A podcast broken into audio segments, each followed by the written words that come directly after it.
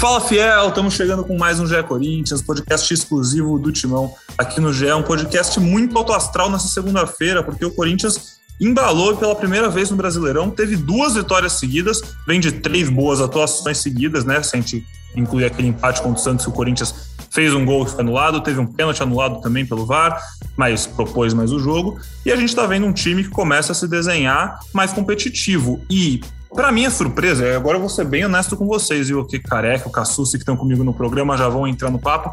Quando acabou a rodada e eu vi que o Corinthians estava em sexto, eu estava de folga esse fim de semana, então não estava muito ligado no panorama geral. Quando eu vi que o Corinthians era o sexto colocado, eu quase caí da cadeira, porque eu só queria perguntar como isso aconteceu. Duas vitórias seguidas, o time pegou o elevador, subiu cinco posições na última rodada e agora está efetivamente na briga para Libertadores, ainda antes da virada do primeiro turno. Com essa breve apresentação, eu vou chamar meus companheiros, meus amigos. Fala, careca, tudo bom contigo? Fala, amigos, boa tarde. Sempre um prazer estar participando. Hoje, com minha primeira vez com o Cassucci. Prazer enorme. Daqui a pouco também ele vai se apresentar, mas de antemão, prazer. E feliz, né? Feliz quando a gente depois de vitória e ainda jogando bem, né? Que é uma coisa que a gente.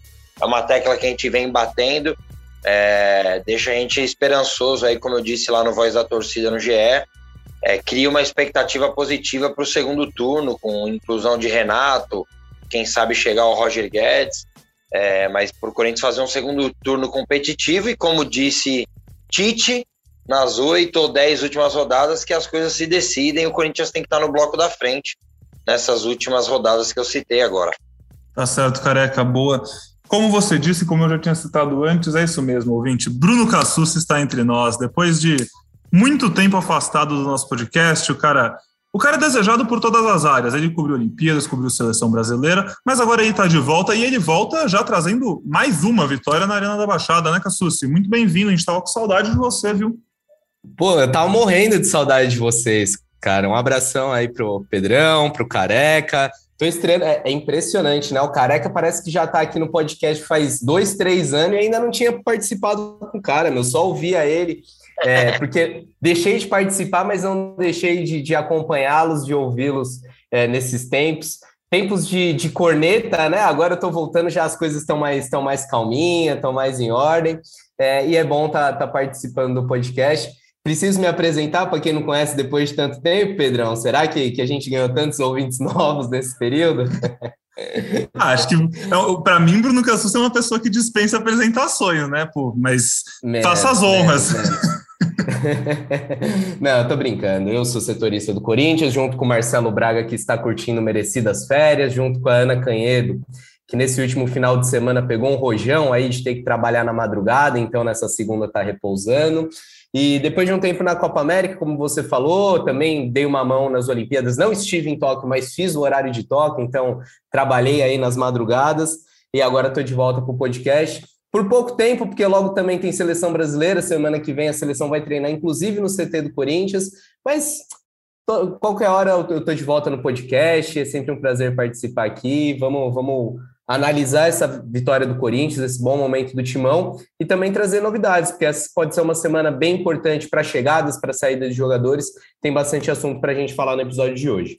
Boa, então já vamos começar falando sobre a vitória contra o Atlético Paranaense. A gente ainda vai falar nesse programa, como o Cassucci muito bem disse, sobre janela. Essa é a última semana da janela de transferências aberta, então Corinthians possivelmente estará envolvido nela, com vendas, com chegadas, é, eu ia falar para perguntarem para o Braga do Roger Guedes, mas tadinho, deixa ele curtir as férias. Então, não perguntem para o Braga do Roger Guedes. Se chegar, vocês vão ficar sabendo. Tudo que aconteceu com a Suci e a Aninha que estão trabalhando vão avisando vocês. Fiquem ligados no GE. Globo para saber sobre essa e todas as outras notícias do Corinthians e do mercado da bola. Mas o que é quente, a gente tem que falar é que o Corinthians venceu o Atlético Paranaense. O Corinthians que, como eu disse, mais uma vitória na Arena da Baixada, um lugar onde tem boas memórias, inclusive ver o Renato Augusto jogando lá na Arena da Baixada com certeza trouxe uma nostalgia bem legal para o torcedor do Corinthians, que lembra daquele 4 a 1 em 2015, que foi uma partida, uma das melhores daquela campanha do título, né? Dois gols do Renato Augusto, dois gols do Wagner Love, bela partida. Mas a gente viu um time que, num jogo difícil, num jogo de seis pontos, mais uma vez, venceu. Então, são duas vitórias seguidas contra adversários diretos, que estão ali na briga pelas vagas na Libertadores. E, coincidentemente, ou não, eu acho que não, e até por aí para perguntar para o Careca, o Corinthians começou a jogar melhor quando o Juliano entrou no time, né? Assim, o Renato Augusto a gente sabe que é craque e ainda vai render muito mais, já fez um golaço, mas ainda assim o Renato Augusto entrou no segundo tempo de duas partidas. O Juliano já jogou três partidas e foi muito importante, mesmo sem efetivamente criar gols, só por abrir espaços no meio de campo. A gente, você vê o jogo, você vê a importância dele. Então, careca, queria perguntar para você sobre essa chegada do Juliano, o impacto dela, dele nesse momento do Corinthians e como que ter um jogador bom faz bem para outros jogadores, né? Isso que é incrível. A gente vê a confiança do resto do time, o peso saindo das costas de vários jogadores que não sei se tinham bagagem para segurar um rojão desses. Só com uma, duas peças mudando, o Corinthians começa a sonhar mais alto. É, basicamente isso, né? O Juliano, se a gente colocar que ele ainda não está no melhor da sua forma, que a gente sabe disso, né? trouxe uma, uma qualidade diferente, né? E principalmente função, né? A gente, nessa função do 4-1-4-1, que jogavam Rony e Gabriel ali por dentro, a partir do momento que chega um jogador que é da função e não se aperta, né? Ontem ele saiu de duas, três jogadas que é, fechou dois ou três jogadores nele, ele conseguiu achar o espaço para tirar ali do buraco e abrir espaço. E o Corinthians melhorou muito com o Juliano, muito. É, e deixou outros jogadores mais à vontade, até movimentação, né? A gente vai falar mais do jogo. É, foi o que me chamou mais atenção. E o Corinthians pega confiança, né? A gente criticou aqui há três semanas atrás o jogo contra o Flamengo, que a gente achou estranho o, Corinthians tentar sair jogando, né? Porque não tinha acontecido nem contra Cuiabá, Chapecoense. E ontem saiu jogando. O Corinthians saiu da pressão do Atlético Paranaense em várias vezes, saiu com a bola dominada desde lá de trás. E o Corinthians vai ganhando uma cara, uma cara importante é, para decidir ali no final do campeonato o que o Corinthians vai brigar. Espero que brigue lá em cima, é, que é o objetivo da torcida. Realmente jogo de seis pontos contra o Atlético Paranaense. E que bom que é o jogo de seis pontos para ficar em sexto, né? Para ficar em quinto, em sexto, sétimo, oitavo ali. O Corinthians estava jogando o jogo de seis pontos para não ficar em décimo quarto, em décimo quinto. Então é sempre bom pensar lá na frente. E acho que o Corinthians vai evoluindo com Juliano mais à vontade, Renato participando mais minutos. Ontem até o Luan voltou a entrar um pouquinho. Então o Corinthians vai ganhando opções para ficar forte na segunda parte do campeonato. O Juliano clareia muitas jogadas, né? Tem, tem, é, como você falou assim, ele não, não chegou a. Teve aquela assistência para o Renato Augusto, mas não é que ele faz lances espetaculares, você fala, meu Deus do céu. Não, mas com dois, três toques, cara, parece que ele tira a bola da pressão e, e abre o jogo, né? Amplia, assim. É, ontem, a, a, ele no scout da Globo, ele errou um passe no primeiro tempo, no SofaScore nenhum, então de 31 acertou 31. E, e, mais do que o número, assim, é o que ele agrega mesmo para o time, né? Com três minutos, se o jogo tivesse um pouquinho melhor posicionado, não tivesse impedimento e acertasse os cabeceiros, era 1 a 0 numa, numa bolaça do Juliano, que ele pega lá na ponta esquerda, traz, traz para dentro e, e, cruza na área.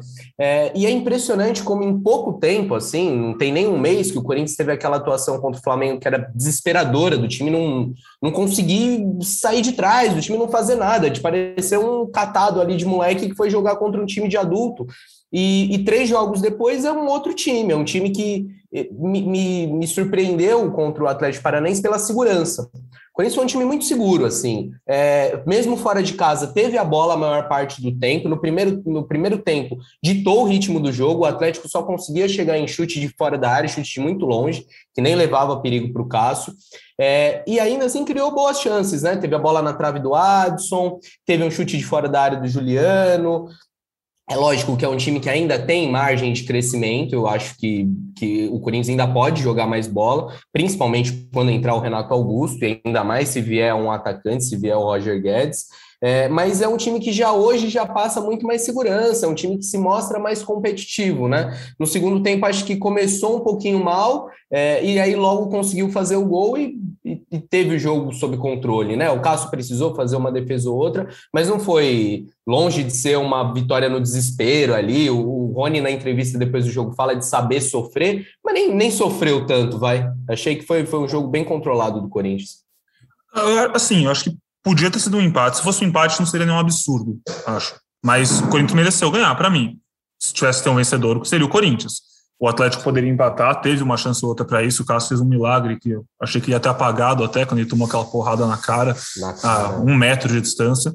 Mas, enfim, falando português bem claro, assim, é, é bizarra a diferença que faz ter jogadores que o outro time tem medo, basicamente, né? Ter um jogador que seja. Porque o que o, o Careca falou, a gente tinha com os dois internos aí do meio de campo, sendo o Gabriel e o Rony. E com todo respeito ao Gabriel e o Rony, que são jogadores extremamente úteis, inclusive o Corinthians ganhou ontem por causa de um gol do Rony, eles não são jogadores que vão dar dor de cabeça para a defesa rival. A defesa rival não vai estar tá no, no vestiário pensando, putz, como que a gente vai parar o Rony, né? Como que a gente.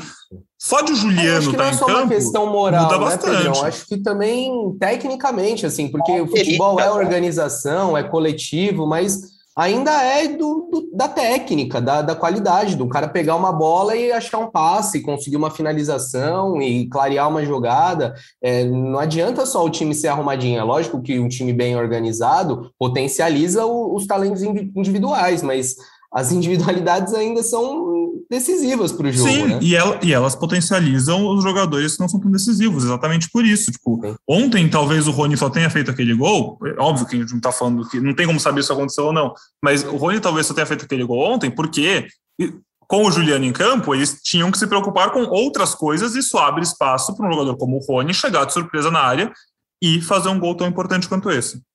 Eu quero, eu quero muito falar desse gol. Primeiro, só complementar o que o Cassus falou, que eu, eu acho que foi o primordial do jogo. O Corinthians controlou o jogo. O Corinthians controlou o jogo e sabe aquela história que eu não vou falar só Flamengo, tá? Porque o Flamengo é um, é um caso à parte, né? A qualidade do Flamengo é impressionante. Mas todos os jogos do Corinthians, inclusive nas vitórias contra Chapecoense, Cuiabá, esporte não, esporte foi ali no final, um sofrimento tal mas era um jogo angustiante, sabe? Que você fala, meu Deus do céu, acaba logo, precisamos ganhar. Ontem não. Ontem eu até é, falei que no primeiro tempo eu estava semi-feliz, né? Faltava só o gol. É, mas o Corinthians já vinha bem no jogo, né? Controlava o jogo, tinha posse, paciência. E é aí que eu quero falar do gol. O gol começa com a principal característica que eu, eu achei ontem no Corinthians. O Corinthians se movimentou. O Corinthians não ficou com o Mosquito encostado na lateral direita e com o Adson encostado na lateral esquerda. É, na hora do gol, quem abre quem abre para receber a bola é o Jô. O Jô começa a jogada, o Adson vem jogar por dentro. É, então, muita mudança de posição. É, porque senão é mais fácil para o cara marcar. Ele sabe que o Mosquito vai estar tá ali na direita. Ele sabe que o Adson vai estar tá aqui na esquerda. Então, o Corinthians trabalhou a bola, a bola já tinha entrado no Fábio Santos na, pelo lado esquerdo, que ele poderia cruzar, mas o Jô ainda tinha dado passe, tinha que entrar na área, e daí quando o Jô sai de novo na área, o Rony perfeito, é, eu não achei que ele estava fazendo um grande jogo tal, achei até que inclusive ele errou alguns passes é, daquela de sair da pressão mesmo, que a gente elogiou do Juliano, que entra no que o Cassus falou, é a técnica do Rony, o Rony, a gente já falou aqui várias vezes, é o cara que, mano, ele vai igual o Júlio César, ela vai quebrar o dedo e vai jogar com o dedo quebrado, ele vai dar vida, só que nesse momento que precisa da parte técnica, em momentos ele deixa a desejar. Só que daí o que, que ele fez? Ele fez a leitura perfeita, entrou na área, o Fábio Santos esperou o Corinthians ter quatro jogadores da área, aquele negócio agressivo, invadir a área, ter mais gente na área, mais gente para o zagueiro se preocupar, ele não consegue dividir, marcar, dependendo do posicionamento, marcar dois. E daí o Rony entrou ali sozinho, fez um golaço para mim. E o Fábio Santos, que a gente criticou quando merecia, para mim ontem o melhor em campo, bem defensivamente. E contra o Ceará ele pôs na área e o Adson fez o gol. Mas ontem ele colocou com a mão, deu um passe perfeito para o gol do Corinthians, que foram três pontos importantíssimos, junto com o desempenho que também foi interessante do, do Rony dá para falar de várias coisas, mas não dá para falar que não tem raça, né? O Rony, o que ele se esforça, o que ele corre, está em todo lugar do campo, mas, mas ainda comete erro técnico. Ontem, no primeiro tempo mesmo, teve um passe fácil que ele errou do lado do Silvinho, e aí ele dá o passe e fica parado, ele erra o passe e fica parado. O Silvinho fica maluco do lado dele. O Silvinho começa a gritar, e aí o Rony parece que acorda e vai atrás. É, mas assim, eu ainda acho que é a vaga dele, que o Renato Augusto, quando tiver 100%, vai ocupar. É, mas acho que aos pouquinhos vai colocando uma dúvida na cabeça do Silvinho, né? O, Rony tem desempenhado, tem feito gols, tem dado essa chegada. É, ainda não sei se nesse jogo contra o Grêmio a gente vai ver o Renato saindo logo de cara, porque porque o próprio Renato tem dito em entrevistas, ele deu uma entrevista bem legal para o Esporte Espetacular, o Silvinho também falou sobre isso, que está sendo um trabalho ali de semana a semana, de ver como ele reage, que o Silvinho passa um, dois dias e vai conversar com ele para saber, para entender. O Corinthians está sendo bem cuidadoso, e eu acho que tem que ser mesmo, não pode queimar etapas. A gente viu, por exemplo, que aconteceu com o Jô no ano passado, que voltou do Japão depois de um bom período de inatividade e, e aí sentiu, é, volta naquela maratona ali de reta final de Paulista, emenda brasileira e depois a conta chega, porque por mais que esses caras se cuidem, não são garotos, não são não jovens, e é, é diferente a, a recuperação desses caras, ainda mais para o Renato, quando você vem de uma, de uma liga como a da China, fica oito meses sem jogar, é, então não sei se ele já volta contra o Grêmio, mas é uma disputa que está aberta. E aí na coletiva, né, Pedrão? A gente estava até falando de trazer esse, esse comentário do Silvinho. É, o Silvinho levantou a possibilidade de escalar o Renato numa posição que a gente, eu pelo menos, não imaginava, né? Não sei se vocês tinham isso em mente do Renato Augusto, quem sabe ser o primeiro volante. O é, que, que você acha, Pedrão? Pode ser uma boa? Você acha que, que, que é uma saída, que melhor garantina do Rony? O que, que você acha dessa possibilidade? Ó, na China, ele jogava com as cinco nas costas, né? Eu lembro disso. Mas assim, imaginar que ele ia chegar para ser primeiro volante, eu acho que não passou pela cabeça de nenhum torcedor do Corinthians. A gente conseguia imaginar ele o mais recuado possível, jogando como um segundo volante. Mas, assim, técnica ele tem, não, não falta. O que ele ia fazer com a saída de bola ia ser muito bom. Não que ele não possa fazer isso em outras posições. Se o Cantillo, que é um cara que a gente tinha dado como alguém que não pode jogar tão adequado porque era ruim na marcação, e a gente foi vendo que não é bem assim, ele fez bons jogos como primeiro volante. Eu não sou contra o teste, não, cara. É, se o Silvinho, que está vendo os treinos e conhece o Renato Augusto e conversa com ele, acha que pode, se o Corinthians for ficar melhor assim, vai fundo. É, aí ele entraria provavelmente no lugar do Gabriel. O Gabriel tem sido importante. Eu gostei do Gabriel voltando para primeiro volante. Achei que o time ficou encaixado. Eu, particularmente, ainda colocaria ele no lugar do Rony, porque o time vai rodar, né? Apesar de estar jogando uma vez por semana, vai ter que. Os caras não vão jogar todos os jogos sempre, a gente sabe, tem, tem suspensão, tem lesão, é, o Renato ainda não está pronto. O Juliano, querendo ou não, voltou, mas. É, e já foi colocado mais, mais na fogueira, mas ele também não jogava há um tempo, alguma hora ele vai precisar talvez ser poupado um jogo, ficar no banco uma hora ou outra. Então, acho que o importante é que as peças estejam rendendo. Eu iria com ele de segundo volante ainda, faria Gabriel, ele e, e Juliano seria o meu meio de campo ideal a princípio. Mas tô curioso, curioso. Vamos ouvir então o que o Silvinho falou, Cassus? Todos os atletas podem jogar assim, e Rony e com Renato. É, nós temos ali quatro, cinco, seis atletas com tripé de meio campo, a grande maioria deles são de uma versatilidade muito boa. É, um ou outro atleta não, não pode muito forte, mas não deveria fazer o primeiro centrocampista mas os demais atletas eles podem ocupar qualquer um dos duas meias e o Renato inclusive também como primeiro ele pode ser utilizado sim. Bom, vocês ouviram a resposta do Silvinho para o nosso Bruno Cassus e agora eu quero ouvir a opinião do nosso, do nosso careca Bertalha. Então, gente, é, até para pegar também um, um, ganchinho lá do Bruno, é, a diferença mesmo, né, de eu, eu não vejo disputa de posição Rony e Renato. Quando o Renato estiver pronto, ele vai entrar e pronto. E o Rony pode ser útil em outras funções, é, funções no jogo, né? Como o Renato, essa história de primeiro aí, eu consigo imaginar só característica de jogo.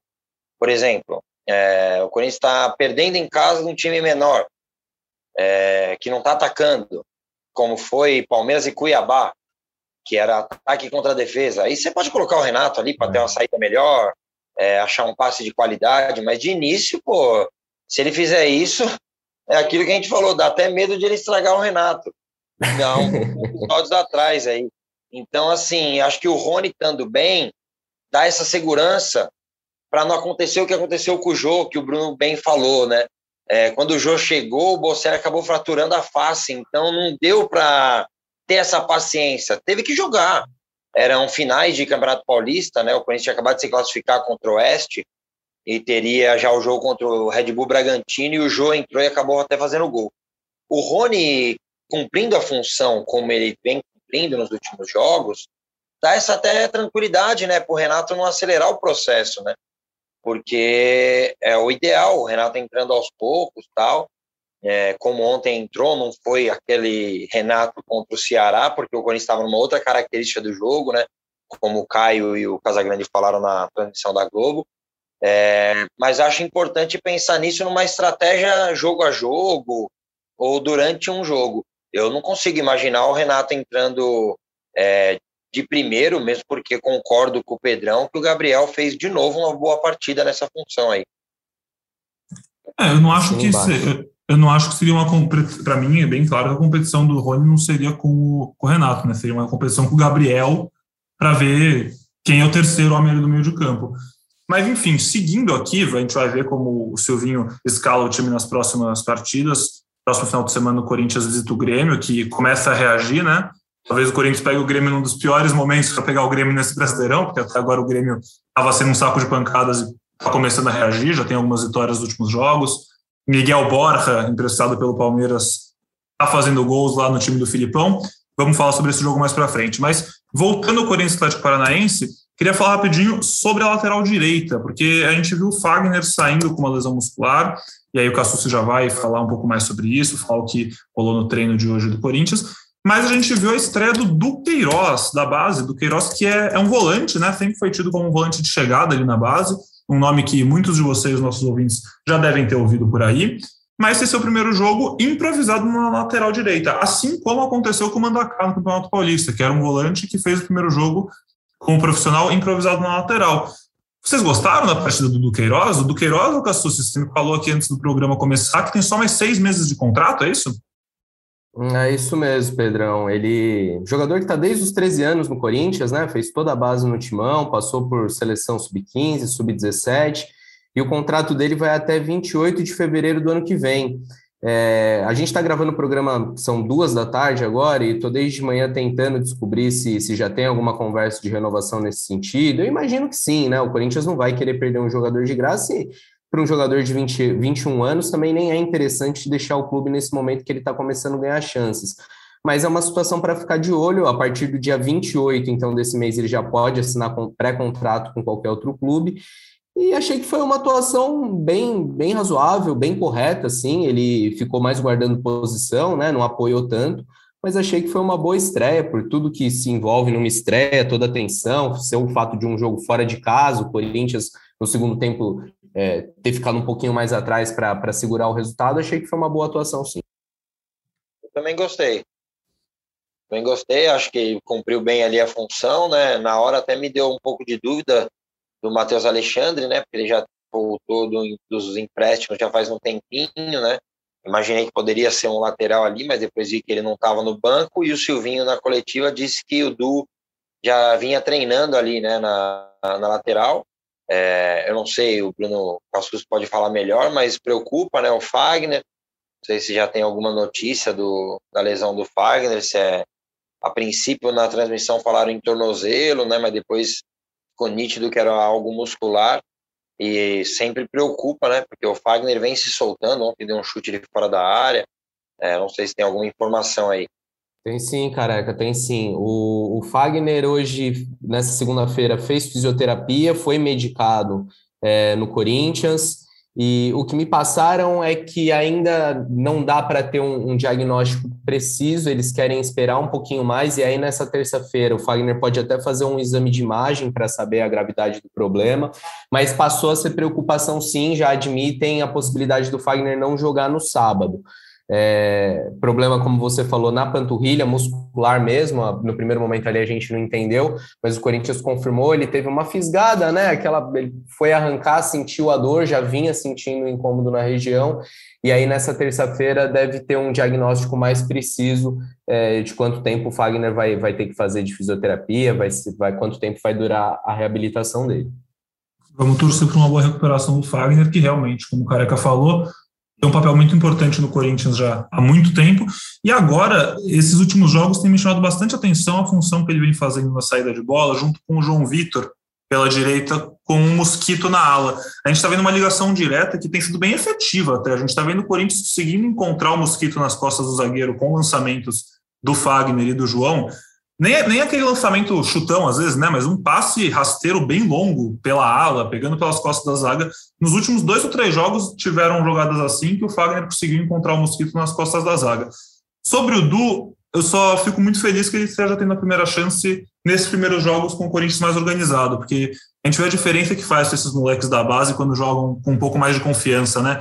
O Adson muito mais solto, o Du fazendo o primeiro jogo dele extremamente confiante, assim, num nenhum momento da partida me pareceu que era um moleque na fogueira, né? Parecia que era um cara que podia ser jantado por um atacante. Em nenhum momento, assim, meu, jogou tranquilo, sem peso nas costas e fez uma boa partida. Foi mais um ponto seguro desse Corinthians que venceu o Atlético Paranaense.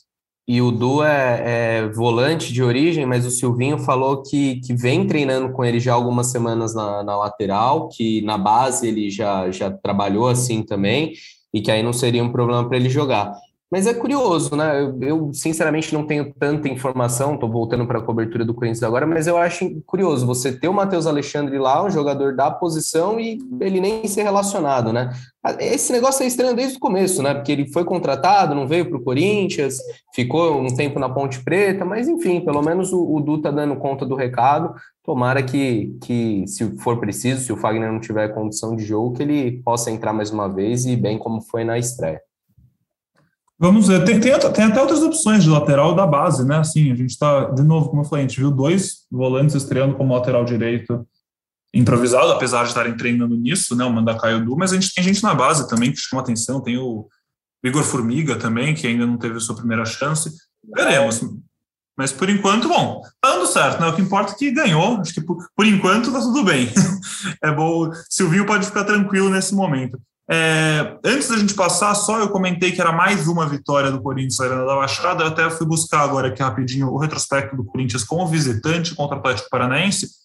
Nos últimos três anos, é, 19, 20, 21, o Corinthians ganhou os três jogos sem sofrer nenhum gol. 1x0 esse ano, 1x0 ano passado, 2x0 em 19. Perdeu em 18 e 16, mas também ganhou lá em 17 e 15, anos que foi campeão. Então, realmente, só comprovando uma boa, a boa campanha que o Corinthians tem como visitante contra o Atlético Paranaense, não sente o peso de jogar lá. A mudar de assunto aqui no nosso podcast e passar a falar um pouquinho sobre a janela de transferências, a vontade que dá é perguntar aqui para o Cassucci e o Roger Guedes. Então, Cassucci, e o Roger Guedes? Me fala uma coisa, vocês estão curtindo essa novela, assim? Porque eu tenho a impressão que ela, essa, essa série, vamos dizer assim, é tipo aquelas séries que começam muito boas e aí faz sucesso, e aí a produtora começa a esticar, mete um monte de temporada que não precisa. E, e aí você já chega na última temporada já não aguentando mais, cara. Você já quer. Tá, e aí? E o Roger Guedes? Não é mais aquele clima de, oba-oba? Pô, e, é. e, o bendito. Parece que é, é, obrigação, né? Parece. Tipo, é, se não vier, não é, não é que se ele vier vai ser uma coisa tipo, cacete, o Corinthians contratou um é que se ele não vier, vai ser. E aí, o que aconteceu? Porque assim, tava. Eu tô, eu tô assustado, de boa. Você perguntou como a gente tá, eu tô assim, assustado. Muito porque... bom jogador, mas não sei se vale esse é. hype todo também da torcida, né? Calma, rapaziada. Se fosse o Renato Augusto, eu admito, o próprio Juliano também. O Roger Guedes é muito bom, vai chegar e vai ser titular do Corinthians. Mas calma também, né? Calma. Sim, sim. Eu, eu concordo com tudo, você do Cassucci. Mas o que me pegou nessa novela é que eu achei que ele se envolveu demais, assim, tipo, se do jeito que ele se envolveu, o que passou para mim, pô, ele tava falando, né? Ele fez live falando sobre o Corinthians. É, para mim pareceu ali que era assim, ou esse cara não tem noção do que está acontecendo, ou tá certo e ele sabe que vai rolar essa rescisão, porque é, realmente alongou muito, alongou demais e esfriou demais, né? Porque assim, no começo, pelo menos, todo dia tinha alguma coisa assim, estão com mais confiantes, pode ser que role. Sim. Faz umas duas semanas que, assim, a única notícia é tem que rolar até o fim do mês. Não é notícia, é. né? É tem que rolar, porque senão fechou a janela. Você tá, você tá fecha, tá... fecha no dia 30 e a gente está acompanhando, cara. O que eu escuto é sempre aquele mesmo tom, estamos negociando, é difícil, mas estamos otimistas, deve rolar. É, Marcelo Braga, mesmo nas férias, e o André Hernan, nosso repórter do Grupo Globo, estão bem em cima dessa história. E o que eles me falaram é que a rescisão pode sair ainda nessa segunda-feira. É, mas tem que ter calma, cara. Já tivemos expectativa da rescisão sair em outros momentos e a rescisão não saiu, né? Não é um negócio fácil. Mas assim, o Roger Guedes quer, quer se desvincular do clube, não quer voltar a jogar, ele precisa voltar a jogar. E me parece que também para o clube é necessário, né? Porque eles vão ficar pagando o salário de um jogador que não, não vai atuar, então todo mundo deve ceder um pouquinho. E eu acredito sim que o negócio deve rolar, se não nessa segunda-feira, mas ainda nessa semana. Imagino sim que o Roger Guedes vai ser jogador do Corinthians.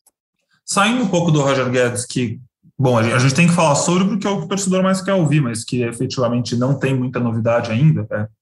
tem que esperar e ver o que acontece. Essa semana pode ser importante para o Corinthians, principalmente talvez em saídas, né? Porque a gente está falando de um time com muitos jogadores jovens, muitos jogadores que despertam o interesse dos jogadores do mercado europeu, não, não jogadores que chegam lá para ser grandes craques, mas assim, a gente ficou sabendo essa semana de um, uma, uma, Foi uma consulta ou foi uma proposta do, do Bordeaux pelo Raul? Foi, rolou a proposta oficial mesmo, né, Cassucci? Já já está em fase de proposta e assim, esse é um o Corinthians está precisando vender jogador, né? A gente sabe que da dificuldade do, do clube financeiramente e como é importante essa receita com venda de jogadores, e essa é uma negociação que que tá todo mundo afim de rolar, sabe? O jogador vê o Bordeaux como uma boa oportunidade, não é qualquer clube que ele está saindo, é um clube de um centro legal, de uma liga bacana, que ele pode se desenvolver e depois ir até para outros mercados. O Corinthians também acha que é um, um bom atleta e até um bom momento para vender o Raul, porque uma coisa é você vendê-lo agora, no ano em que ele começou a jogar, que ele já está aparecendo, e a outra é você vender numa próxima janela que ele vai ter sido reserva o segundo semestre inteiro, né? A perspectiva do Raul jogar agora é pequena. É, a primeira condição apresentada pelo Bordeaux não agradou muito o Corinthians, mas não foi aquela coisa de não, não queremos negociação encerrada, não. Estão discutindo, é, também nessa segunda-feira é possível que, que a negociação tenha um avanço, e para o Corinthians, o mais importante, lógico, querem grana na mão agora, mas o Corinthians pensa muito em ganhar numa venda futura do Raul Gustavo. Então, o Corinthians quer manter um percentual do jogador, atualmente tem 90%. É possível que o Corinthians negocie 50%, 60% e continue é, com uma parcela, para com uma parte dos direitos dele para tentar um, um novo ganho, quem sabe no ano que vem, numa próxima janela de transferência. Quando o Cassu se falou que o a proposta realmente existe, talvez e é um negócio que interessa os dois lados, talvez acontecer. Aqui na gravação a gente está fazendo com a câmera ligada, você que nos ouve não pode ver, mas eu vi o careca baixando a cabeça. Eu não sei se foi algo natural ou se ele realmente abaixou a cabeça porque, putz, vamos vender o Raul e vai sair barato. Qual foi, careca? Não foi natural, não foi natural, não. É... Primeiro que como torcedor, assim, eu vou levantar um outro ponto nós não temos nenhum zagueiro reserva. É... Daí você vai correr esse risco de ficar um turno inteiro com um zagueiro reserva, sem um zagueiro reserva. Hoje é o Léo. Ficaria Nossa, só o Léo.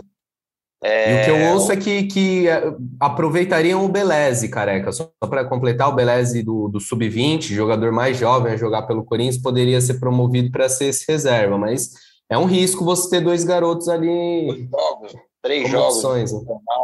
O que eu acho do Raul é assim, é, até no, no meu Twitter lá, alguém, muita gente me xingou, né? E o Twitter, o pessoal gosta de dar uma xingadinha. O que acontece? É, hoje, para ser bem sincero, do que eu entendo de futebol e do que eu vejo de negociação Europa, porque eu gosto tal, o Raul, eu acho que ele tem possibilidade de valer muito mais. É, só que hoje ele não vale esse muito mais porque ele tem 23 anos, ele não tem nem 15 jogos no profissional, e acho que a estratégia do Corinthians de manter uma porcentagem é importante, é, porque a gente sabe uma negociação Europa para Europa, né? O Bruno o Cassus falou uma, uma, verdade, é um centro que vai estar tá muito mais aquecido, né? Tem Messi no Campeonato Francês hoje. É, só um, eu posso falar do Joe lá do Twitter? Depois vocês pode, cortam. Pode. Ah, não. Pode. Inclusive, tem, voltando então, inclusive tem uma página no, no Twitter, né, do Joe, que é um menino muito bom, assim, que acompanha taticamente, né, bem didático, ele falou que o Bordeaux joga com três zagueiros, e nas duas primeiras rodadas, é, ele improvisou um lateral esquerdo para ser o zagueiro pela esquerda, né, então o Raul chegaria com boas chances de jogar, né, no Campeonato Francês. Acho isso importante, mas acredito que 2 milhões e meio de euros, claro, é aquela brincadeira, não dá pra gente fazer conta com o dinheiro dos outros. Mas eu acho que não vai dar um grande alívio para o Corinthians, assim, sei lá, vai, vai entrar naquela conta que o Corinthians precisa Caçu, se eu tiver errado, me, me corrige, acho que eram 90 milhões, né? Que a gente Começaram tinha... o ano prevendo 70, viram que só 70 não fecha as contas no azul, subiram para 90 agora, cara. É, daí existia a possibilidade do Carlos, né, lá na, que ia salvar, né? Não ia ter, não ia mexer com ninguém do elenco e existia uma possibilidade, acabou não rolando. O Carlos já fez até gol na Série B lá pelo Monza, né? Então acho que o que eu sinto assim, é, e eu tenho elogiado muito do Ilho aqui, o, o Corinthians está pagando o preço de gestões é, problemáticas. É aquela, eu até brinquei assim, né? Você tem um carro que custa 30 mil. O cara sabe que você está desesperado, mano. O cara vai te oferecer 22. É isso. E aí, no desespero, você vai falar, me dá 25 aí, vai lá e sai dirigindo. É, e daí eu, eu, sinto que os caras olham o Corinthians assim, mano. É os Isso. caras olham o Corinthians e falam, mano, o Corinthians tá desesperado. E eu não julgo olharem assim, né? Porque os caras estão é, certos também. Hoje, hoje, você chegar e falar assim, pô, precisa vender, tem que vender, beleza, mas por que que tem que vender? Porque Exatamente. nos últimos anos contratou um monte de cara que não tinha condição, porque pegou o dinheiro todo da venda do Rodriguinho e colocou no Arauz que não é relacionado a dois jogos e não fez gol, não deu assistência, não faz nada no Corinthians. É o tal efeito dominó, né, Cassucci? Você vai... Chega. Chega, chega e o Corinthians está sofrendo com isso, né? É, e, e assim, então, eu como torcedor e também por, por ter contato com vocês, né, o pessoal que entende mais ali de, de como que funciona uma negociação, por ser um cara que acompanha futebol há bastante tempo, já sou tiozinho, né? É, então, assim, eu acho que ele tem é, possibilidade de valer mais, só que eu acho que hoje não vai mudar muita coisa, mano. Você vê o quão ridículo que é, os caras vieram com uma proposta de um milhão de euros, porra, um milhão de euros Sério, tem que falar, não te atendo mais, mano. Não vou nem te atender, nem se você me oferecer cinco. Só que o Corinthians tá num desespero que é capaz de falar, vai, dá um milhão setecentos cinquenta. E quando o Corinthians contrata, o Corinthians tem que pagar à vista. Pô, os caras negociam o Corinthians e falam, ah, vou te pagar no, em janeiro de 2038, beleza? Ah, vai, tudo bem, vai. Nossa, porra. Então acho que o Corinthians tem que valorizar um pouco mais sua base. Hoje tem 70, quase 70% do elenco é formado na base do Corinthians, né, contando Fagner e Gil. É, então o Corinthians tem que valorizar mais sua base, não dá para perder o Raul é, por um valor que não vai mudar muito a vida do Corinthians. O, o Careca falou que tinham a expectativa é, de negociar jogadores e talvez negociar até o Carlos, né, que não já está mais no elenco, mas que daria ainda uma graninha para o Corinthians. Outro que estava nesse perfil era o Ederson, né, do Fortaleza, é, mas parece que não vai não vai rolar o um negócio. Teve uma sondagem do Newcastle que não avançou, o Newcastle já contratou outro volante e era outro cara que o Corinthians estava tava com uma expectativa ali de, de rolar uma grana que não vai dar. É, outro que falam que pode chegar proposta, mas que até agora nada. Lucas Piton. É, e aí você vê né, o perfil: jogadores jovens, jogadores que se o Piton jogar mais 30 jogos, será que ele não vai mostrar mais futebol e aí se valorizar para ser vendido por mais? Só que a necessidade hoje é tão grande que você acaba acelerando etapas e, e, aí desvaloriza seu produto, porque uma coisa é você vender um atleta que tem 20 jogos no profissional e é reserva hoje do Fábio Santos, e a outra é você vender um, um moleque mais consolidado, um moleque que já teve chances, que talvez já conquistou um título, seja um paulista, mas com mais rodagem, né? É, e outra negociação, que essa sim tem uma, uma boa chance de acontecer nessa janela, é a do Matheus Vital, outra que eu queria saber a opinião de vocês por empréstimo. É, a vantagem desse empréstimo seria fixar um valor de, de compra ali para no ano que vem, quem sabe, conseguir pegar uma grana, é, abrir espaço na folha salarial do elenco, né, já que o Vital tem, tem um salário que não é baixo e está no banco de reservas, e é uma posição que hoje, querendo ou não, o Corinthians já está um pouco mais bem servido. É, me chamou a atenção quando eu vi que o Corinthians estava disposto a fazer esse negócio por empréstimo, achei que só iriam querer vender o Vital, mas não, entendem que ele indo para a Grécia, no caso a proposta do Panathinaikos, é, ele poderia é, se valorizar e lá conseguir depois uma, uma venda melhor. O que, que vocês acham? É um negócio válido ou besteira da diretoria? Eu não ah, faria. Eu não sei também. Eu não faria. Mas é, você, outro... você, quer, você acha que você quer ver ele jogando com os caras bons que chegaram? Ver se ele rende mais? Ou... O Vital, o Vital é. Eu tenho até um, um meu irmão, meu irmão é palmeirense. Ele, na, nas nossas discussões, ele fala: Você sempre fala que o Vital é bom, vai ver os números do Vital. eu acredito no Vital. Eu acho que. Só que eu acho que ele precisa se ajudar mais. Os últimos jogos, ele tem demonstrado um, um tô nem aí que, tipo, incomoda, assim, em alguns momentos. Eu falo muito de um jogo em 2017, o Corinthians ganhou do Vasco um gol, o tal gol de mão lá do jogo. O Vital acabou com o jogo como centralizado, tipo, não meia, mas um terceiro pelo, homem. Pelo Vasco, pelo Vasco, né, cara? Vasco, Só para Vasco, é. É, em 2018, obrigado. na final do Paulista, ele joga muito lá no Allianz também. É um jogo é, que a gente é, já falou umas 20 vezes dele aqui no podcast. Toda vez que entra o assunto vital, a gente lembra desse jogo. É que ali, Cassucci, ele jogou já aberto, né? A jogada, inclusive, uhum. pelo lado esquerdo. Esse jogo pelo Vasco, ele é um interno, ele é um terceiro homem que caberia nesse 4-1-4-1. A gente, nesse tempo, inclusive a janela de, de transferências, a gente teve um retorno de empréstimo, hein, Pedrão? Forte, hein? O homem voltou da Copa América, Olimpíada. O homem voltou e nós já contratamos, hein? No... Agora o Corinthians precisa se resolver nessa semana. Mas assim, a gente falou muito nesse tempo, Cassucci, é... Por que, que ele não tentou um Vital por dentro? Assim, o Vital é um cara forte, ele arrasta. Você vê o Zé Rafael no, no rival, ele era aberto no Bahia. Hoje ele joga arrastando. É o cara que leva a bola. O Danilo do Palmeiras, ele leva. É o cara que faz a, a transferência Transição. da defesa para o ataque. Tipo, eu achei que o Vital poderia ser testado ali.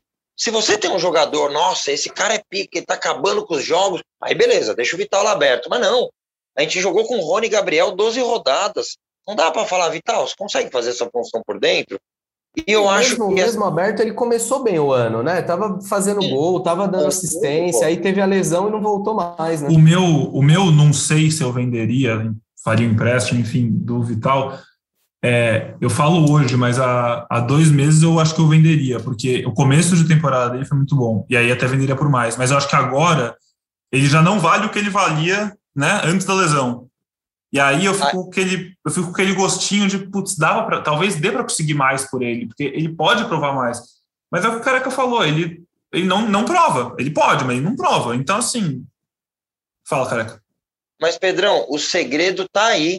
Não é uma venda. É um empréstimo para um mercado, desculpa, mano, horroroso. Eu queria morar na Grécia em vez de morar no Ipiranga. Deve ser maravilhoso morar na Grécia. Mas, gente, o, o Panathinaiko chega onde? Tipo, se você empresta o. Porque eu acho que o Vital tem características para evoluir no futebol europeu.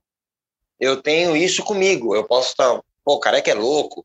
É, mas eu acredito. O Gerson saiu daqui um cara habilidosinho de beirada que ninguém queria ver pintado de ouro. Ele ficava ciscando lá. Ele voltou como um segundo volante.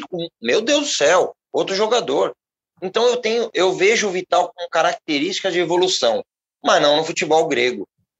Não no futebol é, quando, grego. Quando, quando, surgiu aquele boato da Roma, eu achei, Bom, pô, da hora. Mas assim. Eu ia falar isso. O Corinthians tem. A, a, é, eu ia falar até uma palavra é, é, ruim. O Corinthians tem tanta parceria com empresários. Será que o Corinthians não consegue colocar o, o Vital? Eu, Cassucci, eu devo estar. Tá, ele, ele era do Carlos Leite, depois mudou, eu não sei mais quem é o é agente. Ele Mas foi do Carlos Leite no começo da carreira, depois fechou com um empresário italiano, se não me engano, mas desde o ano passado ou do começo desse ano voltou a trabalhar com o Carlos Leite. É, então, tipo, será que não tem um tamanho para conseguir num mercado mais. O mercado francês que a gente vinha falando do Raul, sei lá, eu acho que o camp... para ele ir para a Grécia, nós não vamos nem saber se ele vai estar bem ou não. Alguém está aqui na página do Campeonato Grego? Não entra. Eu falo como torcedor, entendeu? Eu acho que é, um, é desperdiçar, mano. Eu não emprestaria. Se fosse uma venda, pô, beleza, o dinheiro caiu. Mas nós vamos contar, porque pelo que eu entendi, né, na, até no, eu venho acompanhando no GE sobre o assunto, não é uma obrigatoriedade de compra, né? É uma opção de compra. Aí chega daqui um ano, os caras falam, obrigado, a gente não quer. Pô, e daí você vai ficar um ano sem o jogador, sei lá, não... eu não emprestaria não. Se fosse venda, ok, mas empréstimo não. Tá certo. É, Cassus, antes da gente encaminhar aqui para o final do nosso programa, Mais alguma coisa de mercado da bola que você já pode falar para a gente aí? Mais algum nome, alguma especulação? Para chegar, para sair, enfim. Antes da gravação, sei que você estava com o telefone aí bombando. O que está rolando de bom?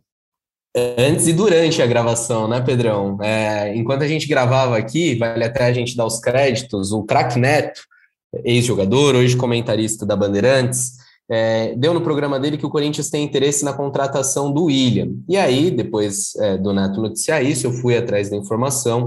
É, de fato, o que a gente ouve de pessoas do Corinthians é que houve uma, uma sondagem, uma consulta. É, Para explicar melhor para o nosso ouvinte, o Severino, pai do, do William, é muito influente no Parque São Jorge, está sempre acompanhando os jogos da base, tem contato com os dirigentes do Corinthians é, chegou até a se candidatar na, na eleição do Conselho Deliberativo no, no ano passado. É, e aí está tá sempre conversando com a diretoria do Corinthians e a gente sabe que houve sim é, uma manifestação de interesse do Corinthians em ter o William. O William não está não tá sendo aproveitado pelo Arsenal pode ser negociado. E aí eu falei agora há pouco com o pai do William, o seu Severino, que me disse o seguinte: o negócio é difícil, mas não é impossível. O Corinthians sempre quis o William. E aí eu falei para ele: e aí, pode rolar? O senhor acha que, que pode acontecer o negócio? Ele falou: olha, depende muito de quem vai negociar. Eu falei: quem vai negociar? Os clubes? Ele falou: isso, depende de um acerto entre os clubes. É, apesar desse tom do Severino, Pedrão, eu acho que a gente pode é, deixar o torcedor mais pezinho no chão, seria um baita reforço do Corinthians, mas é, o que a gente ouve é que o William, aos 33 anos, ainda acha que tem mercado na Europa, ainda pode ganhar mais um pouquinho em euro, e o euro está tá valendo mais de seis reais, é uma boa diferença. É, e, e ver esse negócio como difícil, assim como a diretoria do Corinthians. Também no Corinthians, é, eu escuto gente falar: não, esquece, não vai acontecer. Tem gente que admite que tentou, mas também fala que é muito difícil, até porque o Corinthians está negociando, tem uma negociação avançada com o Roger Guedes, está esperando a liberação dele, então seria um jogador até para uma, uma função parecida e mais um baita salário é, que seria difícil para o clube pagar nesse momento em que já abriu um espaço na folha salarial, mas não dá para sair fazendo loucuras. Então, existe esse interesse, o William não vai ser aproveitado no Arsenal, o Arsenal quer negociar o William, mas é um negócio difícil de acontecer.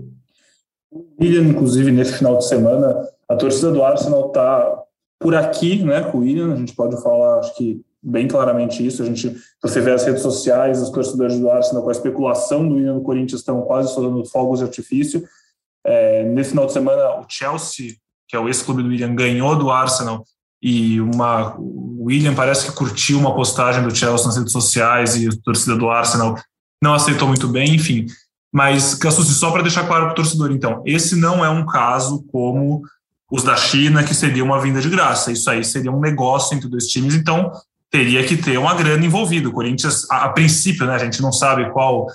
Se, se o Duílio tiver uma solução financeira milagrosa, assim, mas a princípio seria um negócio que envolveria dinheiro, dinheiro que hoje o Corinthians luta para ter, não para gastar, certo? Não necessariamente, Pedrão, porque se você pega um empréstimo sem custos, e quem sabe com o Arsenal pagando uma parte dos salários, porque quer se livrar do jogador, Pode ser, mas ainda assim o William ganha muito, né, cara? Vamos supor que o Corinthians tem que pagar metade do salário dele, convertido para real, ainda é muita grana.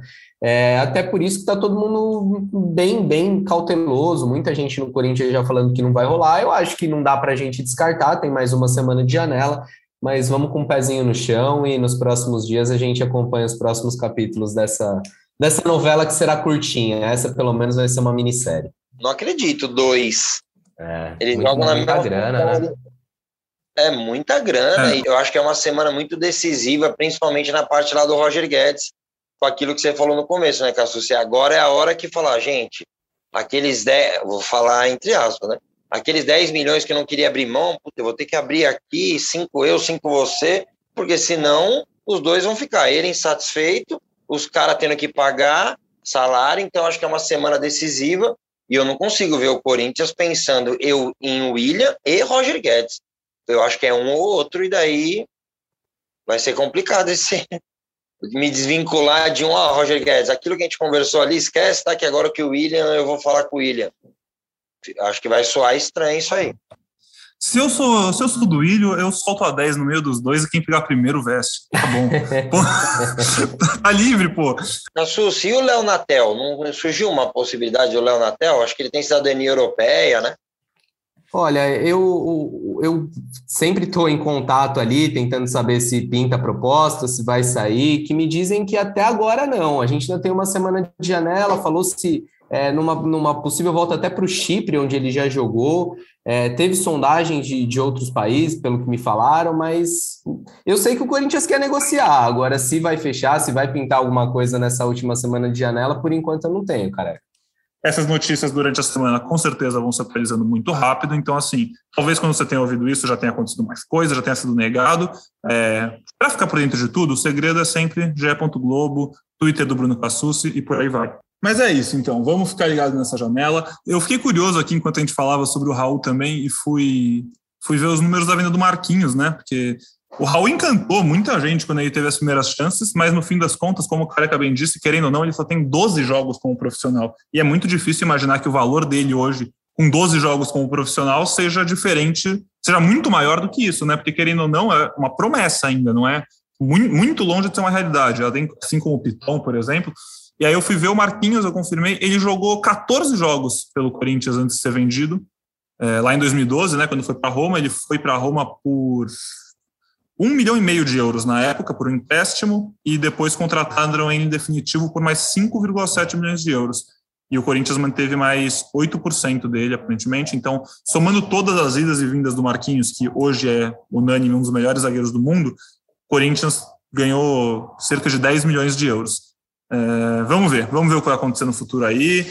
Careca, foi um prazer, viu? Dá seu, suas considerações finais aí para o nosso ouvinte. Pô, prazer, prazer enorme ter participado. Com vitória sempre melhor. Só um adendo: o Marquinhos era muito mais novo que o Raul, né? Mais jogos e mais novo. Isso faz muita diferença. É, mas finalizando aqui, pô, semana sempre começa bem quando o Corinthians ganha e no vídeo lá, fazendo o pessoal dar uma olhada lá no GE, no Voz da Torcida. Antes do jogo, eu falei, vamos dar uma secada no empate Inter e Santos para a gente terminar em sexto. E isso ocorreu. Estamos em sexto, página, primeira página. E agora temos dois jogos aí para conseguir fazer pontos para entrar no segundo turno, é, com possivelmente Renato Augusto já melhor, Juliano melhor, para a gente fazer um, um bom segundo turno e lá na frente disputar uma vaga direta na Libertadores, que acho que o Corinthians tem que mirar a parte de cima da tabela. Boa, careca. Assuste, cara, foi um prazer voltar a falar com você. Eu já tinha falado com você algumas vezes nesse meio aí, né? Que a gente grava o Sexta Estrela também, da seleção brasileira. Eu, eu edito, produzo sempre estou lá na salinha. A Susi abrilhanta mais um podcast aqui do GE com suas informações e opiniões. Mas sempre é bom ter você de volta para casa, que é o GE Corinthians, né? É isso, minha casa é aqui. Lá eu passo de vez em quando, dou meus pitacos, participo com o Losete, com o Zarco, mas a minha casa é aqui, o podcast do Coringão, e foi muito bom voltar a falar com vocês. E agora eu preciso desligar aqui, tá cheio de notícia, vamos correr atrás, vamos mandar mensagem, vamos ligar, encher o saco das pessoas no telefone atrás de informação. E fiquem ligados no GE Corinthians, no, no GE. Globo também. E é isso, rapaziada. Um abração, um abraço pro Careca, para todo mundo que nos ouvem, e é nóis. A parte Valeu, que o torcedor gente. do Corinthians ficou mais feliz do podcast inteiro foi agora, que o Cassucci falou que vai sair correndo atrás de informação para publicar. É. Mas é isso, pessoal. Na... No próximo sábado, o Corinthians volta a jogar, como eu falei, enfrenta o Grêmio. O Grêmio que, como eu disse, vem de bons resultados, tem três vitórias nos últimos quatro jogos. Tudo bem que enfrentou adversários da parte de baixo da tabela, mas ainda assim se recuperou, né? O Grêmio vinha muito mal. Mas o Grêmio também vai jogar no sábado, às nove da noite, bem mais cansado que o Corinthians, porque na quarta-feira o Grêmio recebe o Flamengo pela partida de ida das quartas de final da Copa do Brasil. É, um confronto bem complicado para os comandados de Luiz Felipe Scolari, e aí no final de semana tem esse confronto lá no Sul contra o Coringão. Só antes da gente fechar o programa, eu queria passar aqui pelos resultados do Coringão. Né? As nossas Minas venceram o Havaí Kinderman por 6 a 0 é, e classificaram para a semifinal do Brasileirão Feminino. Então, mais um ano chegando firme nas cabeças do Brasileirão Feminino, buscando mais um título. Foi 6 a 0 essa partida de volta. A ida já tinha sido 4 a 1 no agregado, o Corinthians eliminou as rivais por 10 a 1 Vamos ver qual vai ser a semifinal. O Corinthians ainda espera a definição do Santos e Ferroviária. Não, peraí, agora eu falei merda. Eu acho que isso aqui não é sorteio. Deixa eu só ver que eu já regravo. Não é Santos e Ferroviária, sim. É, é, não é sorteio, mas é contra elas, né? É. Tá, beleza. O Corinthians espera quem passa de Santos e Ferroviária que jogam nessa segunda-feira. Na partida de ida, a Ferroviária venceu por 3 a 2 Agora na Vila Belmiro, o Santos busca a virada para ir para a semifinal. E no sub-20, o Corinthians começou muito mal o Campeonato Brasileiro sub-20, agora teve uma vitória, vinha de más, más atuações de novo, maus resultados, conseguiu quebrar uma sequência de jogos sem vitória, mas venceu por 4 a 0 o Atlético Goianiense e subiu para a 15ª colocação, né? Assim, ainda assim muito mal, ainda assim precisa melhorar, mas teve uma grande vitória nesse final de semana.